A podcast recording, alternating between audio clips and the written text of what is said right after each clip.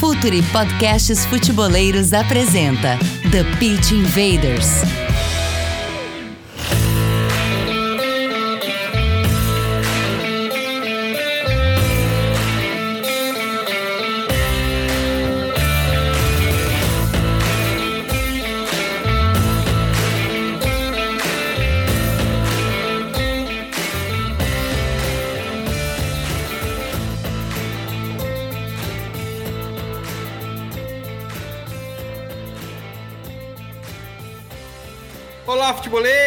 Olá, futeboleiras! Futuri Podcasts apresenta The Pitch Invaders, episódio 284. A gente já se aproxima dos 300, sempre falando de maneira profunda e séria sobre o jogo. Estamos aqui para rededofutebol.com.br, a plataforma para clubes e agentes que usam inteligência de, inteligência de mercado na busca por atletas no Brasil dados de termo de contrato, prospecção, informação sobre janelas de transferências, tudo que você precisa para chegar antes nos talentos brasileiros, rede do futebol.com.br. Os grandes clubes do Brasil já estão lá, não deixe o seu clube ficar para trás. Não tem hoje como trabalhar no mercado de transferências de atletas masculinos ou femininos do Brasil sem rede do futebol.com.br e também, é claro, o AnxBet, a maior casa de apostas do mundo. Você sabe que meu nome é Eduardo Dias e estamos no ar em mais uma invasão futeboleira. E a gente está aqui já nesses quase 300 episódios para aprender e também para compartilhar conhecimento. Como a gente tem falado com muitos uh, treinadores, falando muito sobre clubes, metodologias, aqui muitas das vezes surgiu o nome da Aspire Academy. Então hoje a gente trouxe um convidado que vai poder nos falar sobre a estrutura, métodos, conceitos da Aspire. Seja bem-vindo, Bruno Pereira, treinador de treinadores de futebol. A gente pode até falar nisso também. Hoje na Califórnia, que já esteve por lá.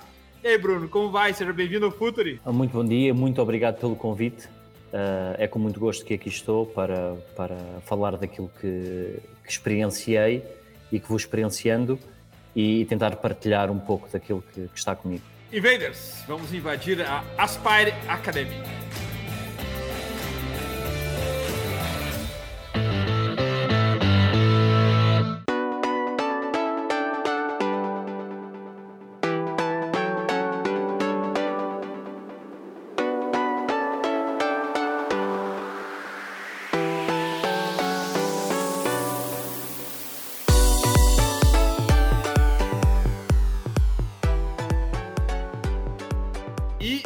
Legal da gente começar, Bruno, é o que é Aspire, onde fica Aspire. A gente sempre começa pelo contexto aqui. Então vamos contextualizar, inclusive geograficamente, onde fica e o que é Aspire Academy. Bom, um, antes de mais, as coisas que eu vou partilhando sobre, sobre a Aspire Academy têm a ver com o meu entendimento de, dos sete anos que lá tive um, as coisas estão sempre a mudar, por isso é natural que o que se passa exatamente hoje é diferente daquilo que se passava uh, quando eu lá estava. Mas, respondendo à pergunta, a Aspire Academy é, ou tenta ser, o grande impulsionador do, do futebol no Qatar, onde foi a Copa do Mundo agora, agora em novembro e em outubro e novembro. Uh, tenta ser líder naquela zona do, do globo no que diz respeito ao desenvolvimento do jogador e do treinador e tenta também ter um papel, um papel importante uh, em termos mundiais no que diz respeito à investigação, ao desenvolvimento e à partilha de conhecimento. Uh, a academia fica em Doha, no Catar. Um, ah, em termos de estrutura física, é algo inacreditável com a quantidade, tem 11 campos relevados que estão sempre o ano inteiro uh, prontos para, para uh, treino da mais alta qualidade. É muito comum uh, seleções irem lá estagiar, é muito comum na altura de janeiro clubes da Alemanha, clubes da, da Rússia, clubes da Ucrânia, clubes chineses irem lá fazerem, fazerem algumas semanas uh, principalmente no caso da Alemanha, quando e, de, e da Holanda também, ou dos Países Baixos, quando o, o, o campeonato deles para para inverno, aquela mini pré-temporada, uh, algumas vezes acontece na Aspire. Um, é um espaço de partilha inacreditável e, e, eu acho que, não sei se posso falar por todos os que lá passaram, mas falando por mim, uh, teve um impacto incrível na maneira como eu vejo as coisas. Um, teve um impacto incrível na maneira como eu sou hoje como pessoa e como profissional de, de futebol e, e, é um espaço que consegue ter sucesso na difícil tarefa de juntar pessoas do mundo inteiro, pessoas de topo do mundo inteiro e criar as condições para que haja partilha de experiências e que se gere conhecimento uh, naquele espaço. Não sei se respondi à pergunta. Perfeitamente, Bruno. Eu queria saber agora, essa estrutura, ela é usada por atletas também? Existem atletas da Aspire ou são clubes que vão até lá fazer o treinamento? E como que se dá uh, a questão da formação, da educação? Que cursos que existem disponíveis na Aspire? Ora bem, a Aspire não é só futebol, ok? A Aspire tem, tem várias modalidades, vários desportos lá um, a serem desenvolvidos, desde atletismo, uh, esgrima, um, squash, uh, paddle, ok? Tem, tem, tem muitos desportos que estão a ser desenvolvidos lá. A Aspire funciona como uma academia que tem características muito, muito especiais. Um, como está ligada à federação, a Aspire tem a capacidade de recrutar qualquer atleta do país. O que é que isto quer dizer? Quer dizer que, uh, por exemplo, um atleta que, ou uma pessoa, um rapaz que tenha 14 anos, se for identificado como um talento, ele vai treinar na Aspire durante a semana e depois, quando chega ao fim de semana, vai competir pelo seu clube. Ou seja, todos, todos os rapazes que estão a treinar e a desenvolver-se na, na Aspire, eles fazem parte dos clubes um, locais e treinam durante a semana nas, nas, nas, instalações com os treinadores da Aspire e chega ao fim de semana e vão competir um, pelos seus clubes. Um, tem, para, para tentar perceber, tem dois tipos de, de rapazes que podem lá estar, ou são os rapazes que estão em regime full-time, que têm, têm a escola nas instalações da Aspire, a Aspire também é uma escola, então eles chegam, por exemplo, às sete e qualquer coisa da manhã, têm aulas, param ao meio da manhã as aulas, vão treinar, vão almoçar, têm mais aulas, eh, depois param outra vez para o treino da tarde. E depois tem também uh, um grupo de rapazes que são os considerados part-times que apenas uh, se deslocam à Aspire para o treino da tarde ok? Um, então, bom, não sei se respondi, mas os, os, os jogadores, desculpa, os, os, jogadores não são necessariamente da Aspire, são dos clubes, competem pelos clubes, exceto quando são, quando são datas internacionais em que aí se juntam e, e se, tiverem, se forem sub-16, por exemplo, a seleção do Qatar de sub-16 é Aspire, com o staff da Aspire, com os jogadores que ali treinam, mas é organizada dessa maneira. Ok, mas quando chegasse até lá, fosse em busca de quê? De formação, formação de treinador. Essa, essa formação da Aspire, ela é aberta, se passa por um processo seletivo. Como se chega e começa a usar a estrutura e aprender na Aspire, Bruno? Ok, eu, eu, eu trabalhava no, no Sport Lisboa em Benfica, em Portugal. Uh, já estava lá há, há 6, 7, 8 anos e nessa altura já trabalhava com, como o coordenador técnico de uma escola de futebol. O que é que isto queria dizer? Queria dizer que eu era responsável por, naquela escola de futebol, garantir que a educação dos treinadores, a maneira como os treinos se realizavam, toda a metodologia, a maneira como os, os rituais pré-jogo, essas coisas todas, eu era responsável por garantir que isso era Benfica ok? estava já na Aspire uh, pessoas que tinham trabalhado no Benfica também, eles lá gostavam muito do perfil de, de treinadores que estavam e no meio de entrevistas eu consegui ser recrutado. E então eu fui, entrei na Aspire para o departamento dos mais novos, um, que era até aos sub-8, e fui para lá com a ideia de sim ser treinador, mas para além de ser treinador, de ajudar a educar os treinadores uh, naquele país. Ok? Porquê? Diz. Ah, Bruno, então assim, não é, não é, não é um ambiente de formação? Não, não, não é não. como um, um, a UEFA, não é, não é um, é um lugar, é um lugar onde se vai prestar serviços, mas sob a metodologia deles, ou tu consegue levar a tua metodologia e de alguma forma também dar a tua visão um, sobre o jogo lá? A Aspire não dá cursos, aquilo que dá é a formação contínua às pessoas que trabalham lá.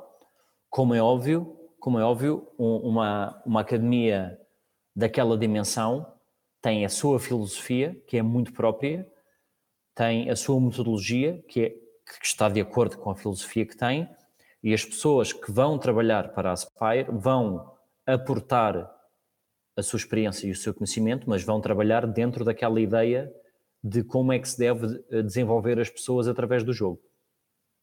Ok? Por isso, óbvio que a minha experiência uh, anterior era muito importante, mas chegando à Aspire tenho de me adaptar à realidade e ao contexto para, um, dentro daquela maneira, daquele modelo, uh, conseguir realizar aquilo que, que é necessário, que é melhorar os jogadores e melhorar os treinadores locais. E que modelo é esse? Que futebol é esse que se pratica, que se ensina na Aspire? Ele se consegue fazer uma conexão com o futebol mais sul-americano, futebol mais europeu? Uh, o que, que tu consegue identificar de, de, de, aspectos até mesmo autorais da Aspire no futebol, Bruno?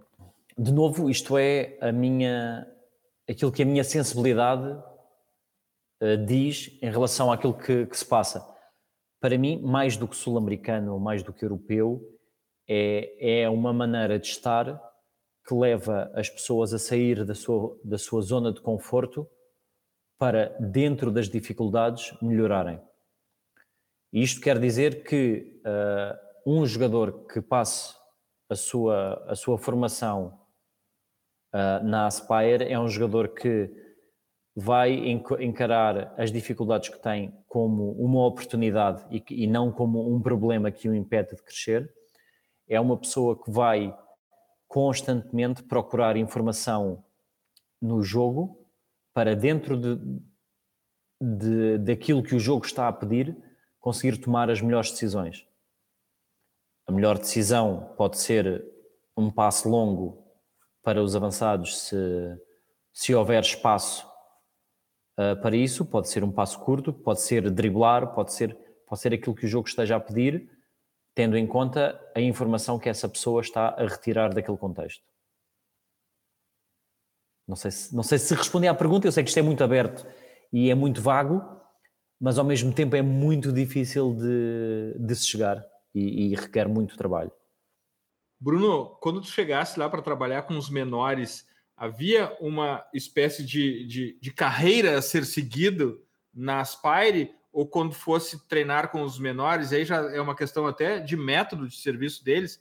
Os menores são professores dos menores e assim permanecerão com as suas características, com a sua forma de trabalho, e ou não, ou, haveria a possibilidade de ir crescendo junto com a idade dos alunos? Eu diria não junto com a idade, uh, mas, mas dependendo do perfil que a pessoa tem e dependendo daquilo que a organização identifica como necessidades uh, do treinador para melhorar e necessidades do grupo. Por exemplo, uh, se é identificado que um, eu tenho problemas uh, de liderança, se calhar aquilo que a Aspire vai fazer é colocar-me a vivenciar diariamente esses, um, esses problemas. Para quê? Para que eu possa melhorar nesses problemas. Ao mesmo tempo, imaginemos que os sub-16 necessitam uh, de um treinador que, que, é mais rigoroso, que, que não deixa, que não deixa uh, fugir muito daquele comportamento que se pretende e que, que importa colocar disciplina. Então, a Aspire vai colocar nesse grupo um, um treinador que tenha essas características. Ok? Depende tudo daquilo que o grupo precisa, daquilo que as pessoas que estão nesse grupo necessitam e não tanto uh, se eu hoje tra tra trabalhei com o sub-12, na próxima época vou trabalhar com o sub-13 ou vou ficar no sub-12, não é por aí. Tem a ver com as necessidades e os treinadores têm de estar preparados para, durante o ano, estar a trabalhar com o sub-12, mas se as necessidades do grupo mudarem, se calhar os sub-19 precisam desse treinador durante alguns meses e esse treinador vai para lá. Muito diferente de de muita coisa, mas, mas a, a experiência que dá e as dificuldades que cria nos processos faz com que todos saiamos de lá muito melhor preparados e conhecedores do processo. Bruno, e, e, e o conceito e a metodologia Aspire, como ela é passada para vocês? Vocês ficam uh, sujeitos a, a, a, conteúdo, pessoas passam conteúdo para vocês, há uma formação lá dentro para que tipo de jogo querem que, se, que seja praticado. Como é que vocês absorvem essa metodologia? Como que isso é transmitido para vocês, Bruno? O, o, staff da Aspire está, está na academia o dia todo.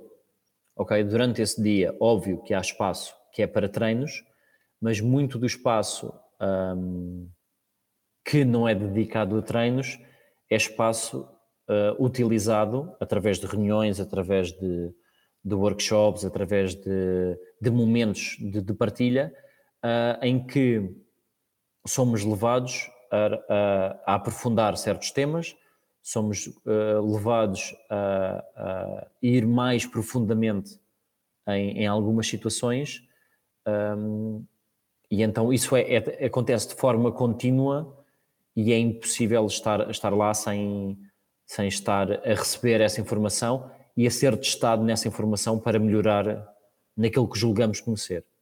E quem são essas pessoas que transmitem? São são pessoas do futebol uh, de lá mesmo, locais, são pessoas internacionais. Como é que essa, essa relação o, acaba sendo um, um, uma academia onde existem pessoas do mundo inteiro? Como é que é essa, essa questão da internacionalização, da diversidade? Como é que funciona a diversidade lá dentro, Bruno? Bom, quem está, quem está a liderar e tem estado a liderar nos últimos 4, 5 anos uh, são pessoas que um, através das suas experiências, conseguiram desenvolver uma, uma, uma, maneira de estar e uma maneira de, de, de novo, desenvolver as pessoas através do futebol uh, num contexto semelhante. As, pessoas que estão lá agora, muitas delas trabalharam, quem está em posições de liderança, muitas delas trabalharam no, no Atlético Bilbao e, dadas as características. Um, desse clube faz, faz muito sentido que estejam ali. Porquê? Porque o clube tem muitas restrições uh, na, nos atletas que, que, pode desenvolver, só pode, só pode utilizar pessoas daquela região, e então tem de conseguir fazer muito com muito pouco. E as características do Qatar, por ter uma, uma população muito, muito reduzida, um, batem, batem certo com, com essa maneira de estar. São, são pessoas com uma experiência incrível, uh, com, com um desenvolvimento pessoal muito, muito acima da média e que, e que ajudam a que, que as coisas sejam levadas na, na direção que se pretende, que é uma perspectiva muito humanista de formar as pessoas e ajudar as pessoas a crescer dentro do futebol, então, tanto os jogadores como também os treinadores. Para além deles, uh, existem, existem muitas pessoas de várias nacionalidades um, a, trabalhar, a trabalhar na Aspire em diferentes cargos. Um, recordo que há, há, pelo menos quatro brasileiros de enorme valor uh, e que são, que são grandes profissionais a trabalhar lá. Uh, tem alguns, algum, algum staff ou local ou do Médio Oriente. Uh, e depois tem, tem staff também de, de principalmente de toda a Europa. E da, é, também tenho, da América do Sul. Sim, eu tenho notado também, ao contrário disso, ou reflexo disso até, Bruno, que assim como tem chegado uma diversidade de nacionalidades para trabalhar na Spire, por outro lado, também a influência da Aspire em clubes do mundo inteiro. A gente pode falar até Real Sociedade, com um diretor que, que tem uma história muito rica na Aspire. Se quiser, até pode falar um pouco sobre isso. O Independente Del Valle, na América do Sul, também, que tem um relacionamento muito forte com a, com a Aspire. Então, o contrário também faz sentido. Mesmo tempo que ela atrai diversidade de nacionalidade, ela também começa a projetar, hum, em reflexo disso, um outro fluxo de informação. Ela influenciando clubes do mundo inteiro, né, Bruno? Claro, claro. não, não, sei se era de quem estavas a, a, a, referir, mas na Real Sociedade, por exemplo, o, o Roberto Olado era o diretor técnico da academia quando eu cheguei. Uma pessoa com um valor tremendo. Uh, o Miguel, quando saiu da Aspire, saiu, que era, que era, o, era o coordenador eh, assistente vá, do Roberto Olave, saiu para adjunto, uh, creio que do, do Benítez, no, no Newcastle. Neste momento, uh, o, o coordenador das camadas jovens, ou da base, vá, se é assim que, para fazer sentido no Brasil, do Shakhtar Donetsk, estava na Aspire até há pouco tempo. Uh, e, então, e então muita gente que estava na Aspire e que esteve na Aspire durante algum tempo, neste momento uh, foi recrutada para, para outros lugares e, e, e seguiu o seu caminho. Que, há, há, coisas que nós percebemos muito rapidamente quando, quando vamos trabalhar para fora do nosso país, é que um, quando vamos para algum lado, a esmagadora maioria das pessoas uh, sabe que vai por algum tempo não tem, não tem a ilusão de ir para sempre.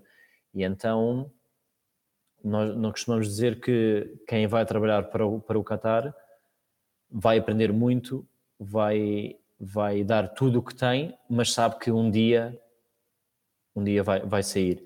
E uma preocupação muito grande é garantir que aquilo que deixamos está melhor do que, do que estava quando, quando, quando lá chegamos, não é? Não fazia sentido nenhum o governo fazer um esforço tão grande para recrutar pessoas de enorme valor do mundo inteiro, se, se depois não há transformação nenhuma. E então um, espero eu que o, o, futebol no Qatar esteja melhor neste momento do que estava devido a, a todas as pessoas que lá estiveram e estão a, a esforçar-se para, para que os locais possam, possam ter mais conhecimento e, e possam ajudar os jogadores de maneira diferente. Bruno, a gente é muito ouvido aqui no TPI por profissionais do futebol, pra, pelo staff de clubes e para quem quer trabalhar, ter uma experiência na Aspire Academy, qual é o qual é o processo? Tem que entrar em contato, são eles que, que recrutam, existe um processo seletivo. Como é que foi o teu caso, Bruno? Bom, as, as coisas funcionam sempre de, de, maneira diferente para todas as pessoas, não é? Aquilo que eu acho que é mais fácil de, de acontecer é, antes de mais, seja onde for que nós estejamos, trabalhar bem e trabalhar a pensar que daqui a 10 anos ainda lá estávamos para garantir que fazemos as coisas da melhor maneira. Depois, a Aspire vai colocando online sempre que tem necessidade de, de staff uh, vai colocando essas oportunidades online. Outro espaço onde, onde é muito importante para, para realizar contactos é um evento que a Aspire organiza todos os anos, que é a Aspire Summit, em que são convidados uh, uh, clubes e federações uh, do mundo inteiro, em que, em que há um espaço muito importante de partilha nesse, nesse evento.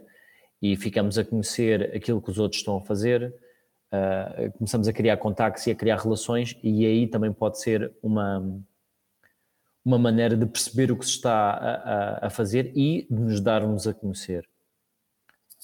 Uh, depois, como é óbvio, uh, quando precisamos de alguém, normalmente nós sabemos o, o perfil de pessoas que, que, que precisamos e vamos confiar muito mais em quem já lá está e em quem conhece pessoas do que, do que alguém que nos chega por e-mail, não é? Eu se tiver, eu se tiver de, de contratar alguém para me ajudar, à partida vou contratar alguém em que eu tenho confiança, não vou buscar um amigo só para ajudar o meu amigo, porque o, meu amigo se calhar não me vai ajudar a mim a fazer o meu trabalho como deve ser, uh, mas se eu com, conheço já alguém que, que faz um trabalho dentro daquilo que eu pretendo, mesmo que não seja meu amigão, uh, se calhar vou recomendar essa pessoa. É, eu acho que, eu acho que não faz sentido nenhum uh, ir trabalhar à toa com, com pessoas que não, que não se conhece, porque se, temos, se há um investimento tão grande para levar alguém de um país para outro país, tem de, tem de haver alguma certeza no que se está a fazer. E, e às vezes só por, por entrevista as coisas, uh, as coisas não, não, não chegam.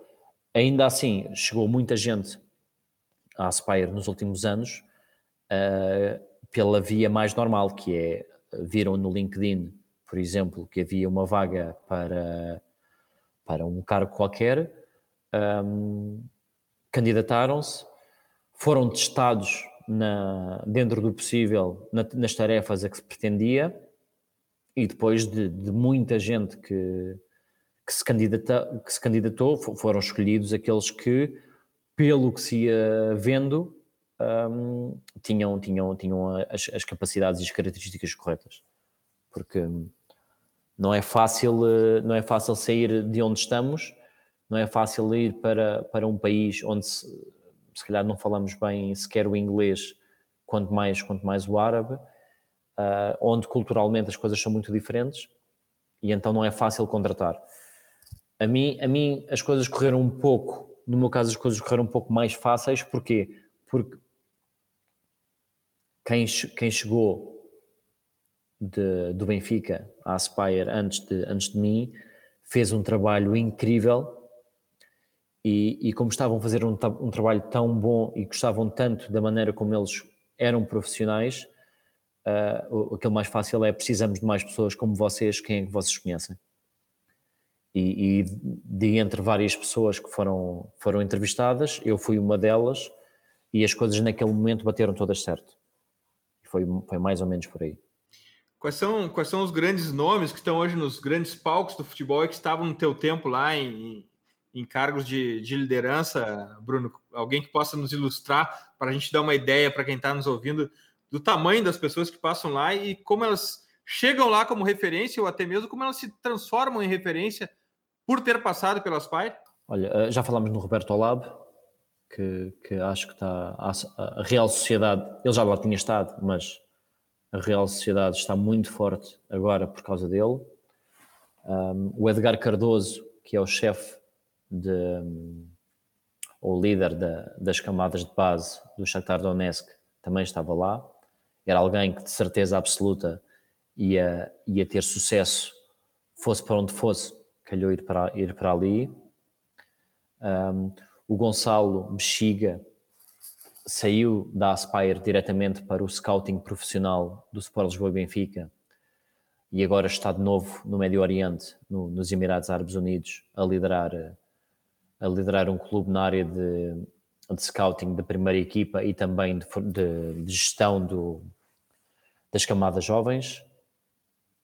Um, o Yiri, que é um treinador de guarda-redes, estava na Aspire e, e, trabalha na MLS já, já há alguns anos.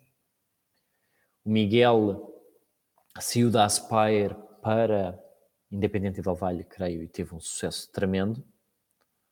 Teve um sucesso tremendo. Creio que esteve a trabalhar nos Estados Unidos, no, no Brasil uns meses, mas não tenho a certeza, e desculpem por, por não seguir isso. Um, e depois várias pessoas que, não sendo diretamente do futebol, uh, saem para, para outros cargos, só que aí é muito mais difícil para mim, para mim uh, seguir-lhes o rasto. Seguir-lhes o rasto. Sei que há um, um, fisiologista que saiu da Aspire e está a ter um cargo muito importante na, na Federação da Noruega, o Johannes, uh, e, e por aí fora. Muitos profissionais que, por estar lá, melhoram e, e, e, quando saem da Aspire, saem para cargos importantes, em clubes importantes, em estruturas importantes. Bruno, usando a tua experiência de, de Benfica, qual é a, a, diferença de metodologia? Ela é clara, ela é evidente ou ela é mais singela? Essa diferença não é tão palpável? Eu acho que, em termos filosóficos, as coisas são muito parecidas. Foi, foi, foi algo, algo simples para mim, para a minha, para a minha adaptação, porque, porque o, o treinador está lá para ajudar uh, as crianças e os jovens a descobrirem-se no jogo e a, e a tirar a informação do jogo para tomar melhores decisões. Isso é muito parecido com aquilo que nós fazíamos no Benfica. Em termos metodológicos, uh, o Benfica, principalmente nas fases de iniciação, uh, era uma experiência eu vou dizer mais caótica, mas não, não, não entendam o caótica como, como sendo algo mau, eh, mas como sendo algo super rico e que obriga as pessoas a estarem 100% acordadas, tendo em conta a diversidade de estímulos que nos obriga a tomar decisões a todo momento e à máxima velocidade. a metodologia da Aspire também tem algumas dessas dificuldades, mas é numa perspectiva um pouco mais ordenada e que, e que, e que também tem, tem o seu mérito e também, e também acaba por ser muito importante para, para o desenvolvimento do jogador. Eu acho que em termos metodológicos é um pouco, é, é um pouco assim. O, quando eu te apresentei aqui, eu, te, eu apresentei o teu cargo como sendo treinador de treinadores eu quero saber agora o que é isso, Bruno. Que é ser treinador de treinadores e se tem, tem, se, e se tem aspire nisso. Tem, tem de certeza, porque hum, ou começando, começando por responder aí nesse espaço. Eu, eu, quando estava no Benfica já tinha, já tinha uma das tarefas era educar uh, os treinadores estagiários que estavam comigo e quando fui para a escola de futebol uh, em Odivelas, uh, garantir que as pessoas trabalhavam no, ali que trabalhavam da forma que o Benfica gostaria que eles trabalhassem, ou seja, tinha de haver educação também nesse aspecto. A Aspire transformou-me para ser muito mais profissional nesse aspecto e, e, e, consegui ser testado e empurrado para partilhar mais e perceber aquilo que ajuda os treinadores a serem melhores. Então, o que é que é, o que é, que é ser treinador de treinadores? Para mim, não quer dizer que seja igual para, para todas as pessoas, mas para mim um treinador de treinadores é alguém que cria uma relação com um treinador ou com um grupo de treinadores. Imaginem que, que há alguém no clube que tem esta função, em que tem de garantir que as pessoas se desenvolvem no sentido de haver uh, uma uniformidade dentro da abertura que tem de haver para, para que os treinadores sejam melhores e logo que os, que os jogadores sejam melhores porque têm melhores treinadores. Um, para, para dar exemplos de coisas que, que, nós, que, nós, que nós tentamos fazer, neste momento acho que já é corrente que a descoberta guiada é uma coisa importante uh, para o desenvolvimento dos jogadores. Mas a descoberta guiada é muito diferente de dar coletes, uh, colocar, colocar os cones e deixar os jogadores descobrirem sem ajuda absolutamente nenhuma. A descoberta guiada deve ser. Pode posso falar sim, mais sobre sim. isso, Bruno? Ei, Bruno, pode falar mais sobre Bruno. essa descoberta guiada, por favor? A, a descoberta guiada é, é, muito rica se for bem feita e se as pessoas souberem o que estão a fazer, não é? Se, se eu entregar coletes a um grupo de jogadores, lhes der a bola e, e for para, para o café uh, comer, comer qualquer coisa enquanto eles estão ali a descobrir e, e, e a achar que o jogo os ensina, é uma ilusão porque isso não é descoberta guiada. A descoberta, para ser guiada, no meu entender, uh, tem, tem de utilizar o, o, treinador como um catalisador de aprendizagens. Não sei se isto é. O treinador tentar ali regar um bocadinho as coisas com gasolina e pegar fogo para acelerar as coisas. Agora, como é que o treinador faz isso? É, é que é aquilo que é realmente importante. Se o treinador estiver ali a dar ordens, não é descoberta guiada, como é óbvio. Agora, é muito fácil nós cairmos na tentação de, ah, se eu fizer perguntas, já estou a ajudar o, os jogadores uh, a, a, a, entender o que está a passar e a, e, e a, descobrirem as coisas por si próprios. Mas se eu disser assim, Eduardo, acabou de. está a perceber o que eu estou a dizer? Você vai dizer muito provavelmente sim. Porque a minha pergunta está a, levá-lo a, a, dizer ou sim ou não. E ninguém quer dizer que não para não parecer uh, que não está a perceber, não é? Toda a gente quer agradar e então vai dizer que sim. Mas se eu lhe perguntar de tudo o que falámos até hoje, o que é que está a bater mais certo consigo? O que é que vai acontecer aqui? Você vai, neste momento, procurar em tudo aquilo que já falámos coisas que bateram certo consigo para me poder responder. Ou seja, eu estou, através da minha pergunta, a forçar a que haja reflexão sobre o que está a acontecer para se poder responder. No campo, a mesma coisa. Se eu parar o jogo e, e perguntar uh, ao jogador que tem a bola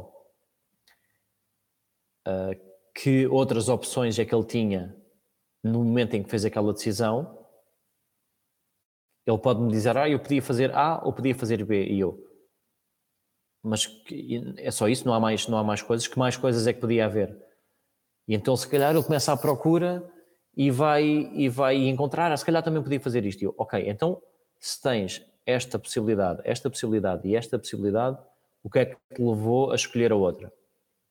E ele vai ter de começar a processar aquilo que está a acontecer e a. E a justificar a decisão que tomou, porque aquilo que nós queremos é que as, as decisões que nós tomamos em campo sejam o mais conscientes possível. E então a descoberta guiada começa através disto. Óbvio que se a minha metodologia for super fechada, em que o defesa central passa para o lateral esquerdo e o lateral esquerdo passa para o médio centro e o médio centro passa para o extremo oposto e ele cruza, e se fizermos isto 100 vezes, isto não é descoberta guiada. Não é? Nós temos de abrir o jogo de forma a que o jogo nos mostre aquilo que faz mais sentido fazer. Por exemplo, aqui nos Estados Unidos, e eu sei que me estou a alongar, por isso, por favor, para se eu. Aqui nos Estados problemas, Unidos, sem problemas. uma, uma das coisas que, que eu estou a verificar é que neste momento, uh, se a bola for ganha no lado esquerdo do campo, 99% das vezes a bola vai continuar nessa zona do campo. Se a bola for ganha no lado direito, vai continuar no lado direito. E depois eu vou ver os treinos e os treinos uh, não levam, a maneira como o campo está desenhado, não leva a que se valorize o outro lado. Se nós pegarmos num 4 contra 4 e tivermos uma, uma baliza pequena no meio, o jogo vai ser todo afunilado, vai ser todo à procura do espaço central. Se nós, em vez de uma baliza, estivermos a atacar para duas balizas e elas estiverem bem separadas uma da outra, para se conseguir ganhar, já vai dar jeito abrir, abrir o campo. Ou seja, foi, foi o treinador com a maneira como desenha a experiência que os jogadores vão ter, que está a ajudar a resolver um problema do jogo ou a dificultar a resolução desse problema. Nós não podemos, nós podemos estar ao lado do campo aos berros a dizer abre, abre ou separa-te, mas se para resolver o problema separar não nos está a ajudar, nós não nos vamos separar. É? Por exemplo, o, o Romário marcava milhares de golos e era maravilhoso a chutar com a, com a ponta do pé se a baliza fosse mais pequena, se calhar o Romário conseguia, mas o comum dos mortais, para marcar numa baliza mais pequena, tem de utilizar outra superfície do pé. Porque com a ponta tem menos precisão. Então nós podemos manipular o desenho do exercício, o desenho da tarefa, para fazer emergir comportamentos diferentes. E então, para mim, a descoberta guiada é isto: é manipular aquilo que estamos a oferecer aos jogadores como experiência e utilizar o feedback do treinador para, para ajudar a descobrir as soluções para resolver esses problemas. Boa. Bruno, é, é, essa conversa abre um novo portal aqui, eu não sei onde isso vai parar, mas há pouco tempo atrás a gente falou sobre caos, o caos possível. É, o caos de dentro de campo não ajuda a solucionar esses problemas também? Eu, eu, eu acho que sim, mas eu, eu acho que o caos tem de, ser, tem de ter alguma ordem. Ok? Eu acho que o caos tem de ter alguma ordem. Não sei, não sei bem como é que se explica isto, mas eu se tiver estímulos de todo lado, torna a minha tarefa mais difícil, e isso não é necessariamente mau, mas se eu tiver estímulos adversários, por exemplo, a vir de todo lado, mas houver alguma ordem no, no sítio onde estão os colegas que me podem ajudar, isso já, vai, já, vai, já me vai ajudar. Ok? Um, o caos existe o caos ajuda-me muito, mas o futebol tem regras. Logo, se uh, alguém utilizar as mãos e não for guarda-redes, ou não for dentro da área dos guarda-redes, é um tipo de caos que não me vai ajudar a aprender o jogo. Não, não sei se, se, faz sentido isto que eu estou a dizer. Ou seja, as, possibilidade, as possibilidades de ação devem ser muitas, mas não devem ser eh, infinitas. Realizar coisas que não fazem parte da regra dos jogos, um, se calhar dificultam mais o processo. O que não quer dizer que o treino tem de ser só exclusivamente 11 contra 11 para, para duas balizas. Eu sou muito a favor de, de utilizar eh, múltiplas balizas, às vezes até trocar as balizas a que estamos a atacar, a atacar a meio do, do jogo.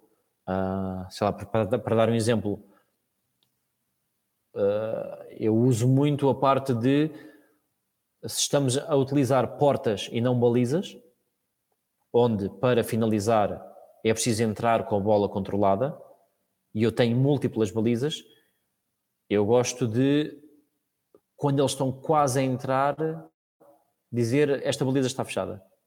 Para quê? Para obrigar a procurar outras soluções. Ou criar regras que fechem essas balizas uh, momentaneamente. E isso, isso faz com que haja mais observação e haja mais um, exploração daquilo que está a acontecer. Por isso, sim, caos, mas as coisas têm de ter, têm de ter razão e as coisas têm de ter um propósito. Lá está, da mesma maneira que nós queremos jogadores conscientes das, das decisões que, que, estão a tomar, o meu trabalho como educador de treinadores deve ir, acredito eu, deve ir no sentido de que as coisas que o treinador faz e as escolhas que o treinador toma tenham uma razão. Por exemplo, se o treinador uh, de repente se torna super agressivo no campo e fala muito alto e gesticula muito e fala de uma forma mais bruta para os jogadores. Se isto acontece sem o, o treinador ter consciência, para mim é um erro. Se isto acontece porque o treinador sabe que efeito é que isso vai ter e então comporta-se dessa maneira para gerar alguma coisa, então tem um propósito, é uma escolha, e se é uma escolha é algo que nós podemos trabalhar. Nós temos de trabalhar é para que aquilo que nós fazemos sejam escolhas. O sítio onde eu estou, os, os exercícios que, que eu escolho, se eu estou num clube onde escolho exercícios, porque se calhar, se calhar uh, uh, uma, uma, organização muito grande para controlar o desenvolvimento, e nós fazíamos isso muito na Aspire, uh, o, o, treinador tem menos possibilidade de escolha do exercício para se focar noutras coisas. Ok? ou seja, quanto maior for a awareness, e desculpa estar a utilizar uma palavra não, não em português, mas, mas a, a, a, Você está no Pitch Invaders, você está no Pitch Invaders, não se preocupe. Um, quando maior for, for, for essa, essa consciência das coisas e essa capacidade de absorver o que está ao meu lado e decidir em função disso, para mim, melhor. E muito do meu trabalho é, é nesse sentido: é se tens esta opção, porque é que a tomaste, que outras opções terias, porque isto funciona para os jogadores, mas funciona também, também para, para os treinadores. É, acabaste, por, acabaste de mencionar algo que sempre quando a gente entrevista treinadores aqui, a nossa primeira pergunta, né, sobre o contexto, é a ideia ou é o material humano que se tem à disposição? O que prevalece? O que tu responderia, Bruno? Eu acho, eu acho que, é, que tem de ser um pouco dos dois. Porque, porque tem, tem, tem que ter, ideia. ideia. ali também. As coisas não podem ser. Eh, porque, depende, não é? Se estamos a falar de, de futebol profissional, em que, em que o treinador se calhar está três meses na equipa, se calhar aquilo que ele tem à sua frente, uh, se calhar é muito mais importante do que a, a, ideia. Ao mesmo tempo que, se o treinador, à partida, no mundo ideal, o treinador é, é contratado porque mostrou sucesso com a ideia que tinha. Então é, é possivelmente é contratado para implementar no clube aquela ideia.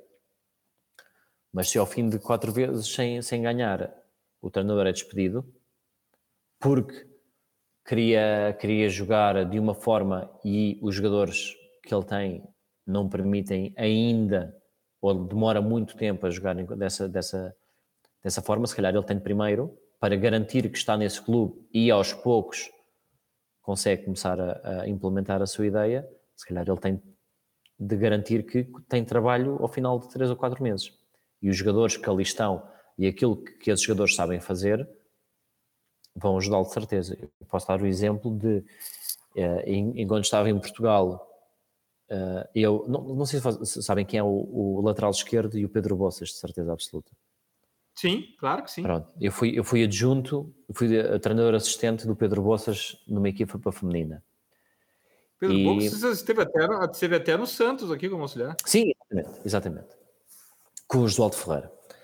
E eu trabalhei, trabalhei há alguns anos Também com o Pedro... participou de um evento do Futre em, em Lisboa. Sim. Uh, e então, quando nós trabalhávamos uh, com essa equipa feminina, havia, havia mulheres que eram, mostravam ser super adaptáveis às nossas ideias, mas havia mulheres também que tinham jogado muitos anos de uma maneira e aprenderem coisas novas era algo muito fora da zona de conforto delas. Mas elas eram muito boas a fazer as coisas daquela maneira. E para ter sucesso e, e conseguir os títulos que nós conseguíamos, tinha de ser, conseguimos, felizmente, teve de ser um pouco uh, das duas maneiras.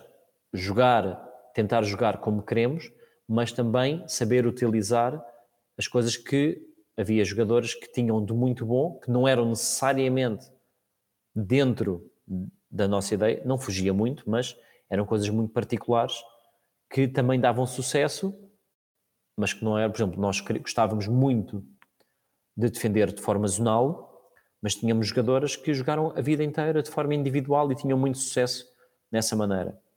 E eram jogadores que eram importantes na equipa, e para ter o sucesso da equipa, se estivéssemos a pedir a essa jogadora para jogar de uma forma que ela nunca tinha jogado, ia ser muito mais difícil para ela. E então as coisas tinham de ser um pouco assim. Ao mesmo tempo, se eu vou estar uh, se eu vou, faz conta que eu vou para o Brasil e vou liderar o departamento de, de iniciação e pré-especialização de um clube, aí eu acho que a ideia é muito mais importante do que os jogadores que temos naquele momento à nossa frente. Porque se estamos a falar de desenvolvimento e estamos a falar de formação, não estamos a trabalhar só para o agora, porque ninguém se lembra quem é que foi o campeão brasileiro de sub-14 o ano passado. Se calhar quem ganhou lembra-se, mas daqui a 10 anos ninguém sabe bem quem é que eles são. Mas o importante é se esses jogadores chegam ou não chegam à primeira equipa, se têm ou não sucesso. E aí sim, a ideia de desenvolvimento de jogadores, para mim, de jogadores e de, e de identificação de treinadores e de avaliação de treinadores, uh, tem de prevalecer.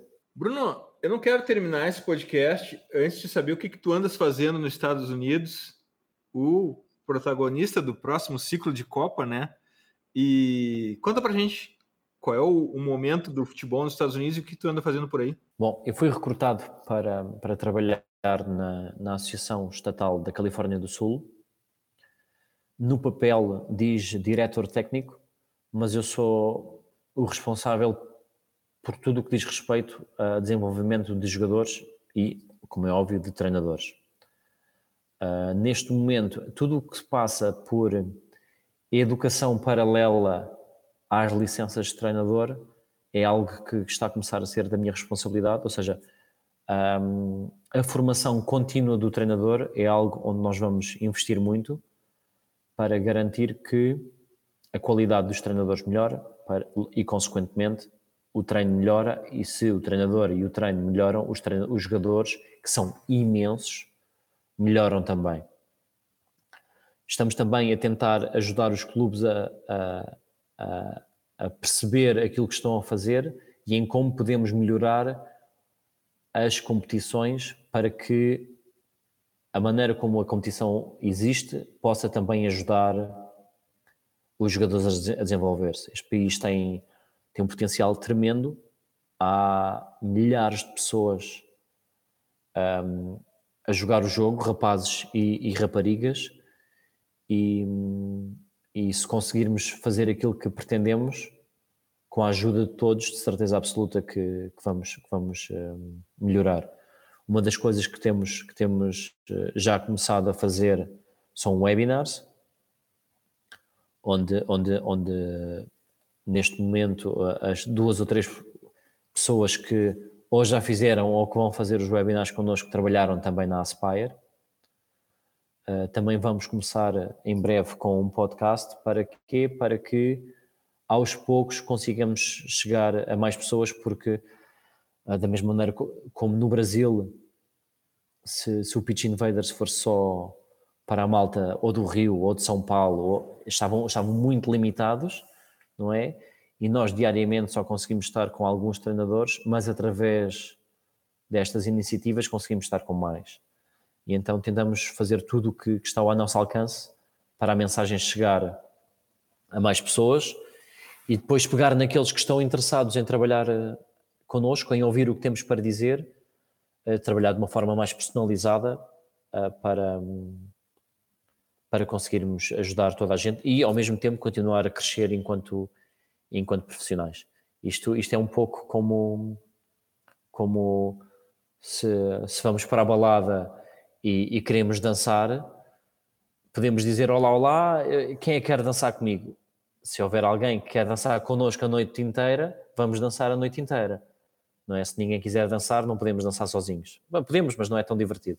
Ei, Bruno, a gente conseguiu falar de balada e Aspire Academy na mesma, no mesmo podcast, então tá bacana. Olha só, uh, eu quero, e eu, eu serei o ouvinte número um desse podcast se ele for aberto. Por favor, não deixe de compartilhar. Sim, tudo, tudo será tudo será aberto para toda a gente sempre. Quero muito compartilhar. Eu sou fã de aprender sobre futebol. Estarei aqui ouvindo com certeza. Mas agora a gente tem que, não sei se feliz ou infelizmente, irmos para interromper a nossa conversa para ir para nossas dicas futeboleiras. The Pitch Invaders apresenta Dicas Futeboleiras.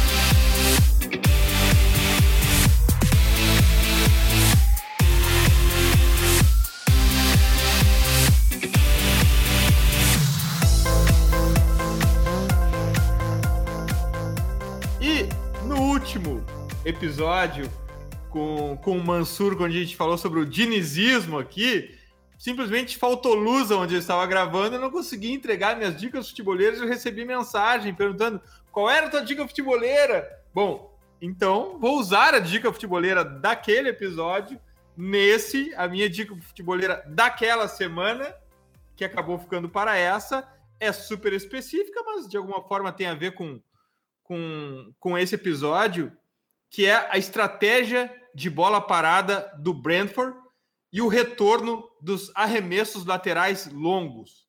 Ele está no blog jobsinfootball.com. É um mergulho em uma das fases do jogo que a mim me encanta muito e julgo ser uma das mais importantes. Uh, e digo sem medo de errar que é extremamente desprezada. E a gente ouve muito na, nas coletivas pós-jogos, né, os treinadores, quando justificam alguma derrota, porque o adversário ele só conseguiu nos vencer em uma bola parada como se isso diminuísse a vitória do adversário ou os efeitos de uma derrota. Uh, as bolas paradas do Brentford no jobsinfootball.com é a minha dica futeboleira de hoje. Lembrando que os links para as nossas, nossas dicas futeboleiras estão no post de descrição desse episódio no futuri.com.br. E qual é a tua dica futeboleira, Bruno? Um, para mim, eu estava a pensar e algo que me parece muito interessante é a maneira como os defesas centrais, não sei como é que vocês falam aí, zagueiro? Não, não sei. Zagueiros. Os zagueiros do, do Brighton, como é que eles se posicionam e como atraem uh, os adversários para, para soltar uh, jogadores mais à frente. A zona, a zona de Zerbi. Exatamente, exatamente. Acho, acho que tem uma, um paralelismo muito grande com o futsal, a maneira como eles, como eles tocam na bola. E é. A sola do pé na bola. Principalmente o defesa central do lado esquerdo, um, porque ele parece ter toda a paciência do mundo para atrair, atrair pressão e soltar, e soltar colegas à frente dele. Acho, acho, acho muito interessante. Um, em relação à sua dica, Uh, estávamos a falar um pouco a, atrás e um, aquele que era responsável por, pelas bolas paradas do, do Brentford uh, anteriormente, que agora está no Manchester City, uh, deu-nos umas aulas na, nos cursos de treinador na, na, Irlanda do Norte, da UEFA, e, e fez-me olhar de uma maneira completamente diferente para, para as bolas paradas, e é super interessante a maneira como ele explica que o primeiro contacto na bola é, é decisivo e, um, e também como um, imagina que alguém cruza num, num, num canto, num escanteio, e a bola, apesar de não dar gol, sobra para nós, utilizar ou, ou, tentar cruzar de novo nos próximos 12 segundos, creio, é onde há uma grande probabilidade de marcar gol. Porquê? porque há uma desorganização muito grande, porque se perde referências e então uh, jogadores atacantes da nossa equipa possivelmente vão estar desacompanhados de adversários e podem ter vantagem para, para, para finalizar. E então no Brentford isto vê-se de certeza absoluta e, e, em breve no City também, também se vai ver que quando se recupera a bola, quase de seguida a bola vai para a área outra vez uh, num espaço muito curto, an antes de permitir que o adversário se organize. Sensacional, Bruno, sensacional. Eu, eu, eu, eu deixei passar uma pergunta, eu não deixei passar, eu acho que essa conversa caminhou para um lado que, eu, que me despertou essa pergunta agora. Você aprende futebol com outros esportes, Bruno? Muito. Muito mesmo. Dá um, dá um exemplo para gente. Um, olha, dou um exemplo que eu, eu, eu nunca joguei futebol de maneira organizada. Apesar de eu não ser muito alto, eu joguei, joguei polo aquático. E uma das coisas que para mim faz muito sentido uh, tem a ver com a proteção da bola, que no futebol é muito comum uh, quem tem a bola ter a bola no lado mais próximo do defensor, que é um erro. E no polo aquático isso era completamente impossível. Qualquer, qualquer jogador eh, aprendia imediatamente que a bola tem, tem de estar muito longe uh, do adversário.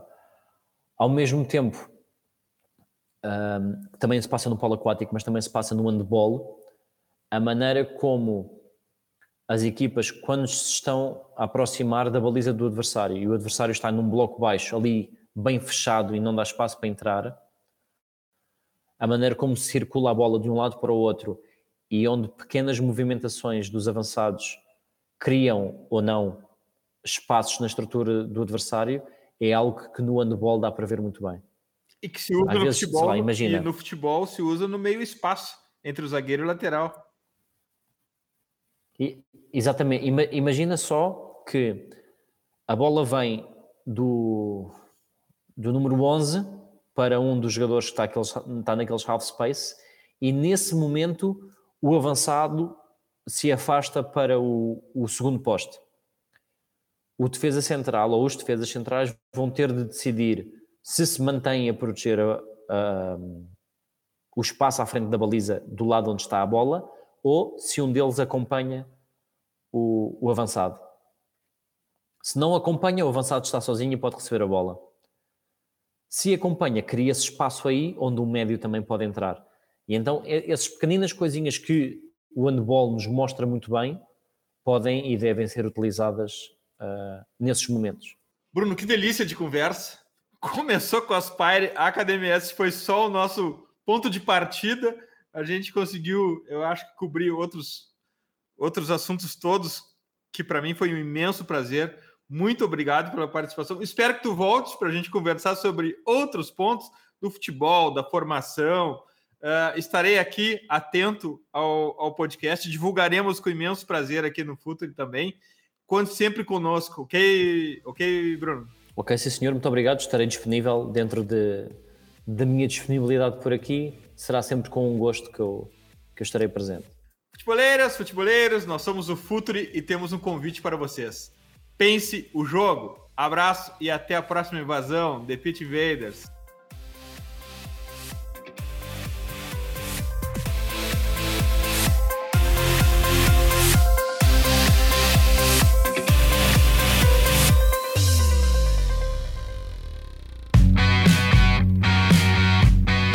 Futuri apresentou The Pitch Invaders.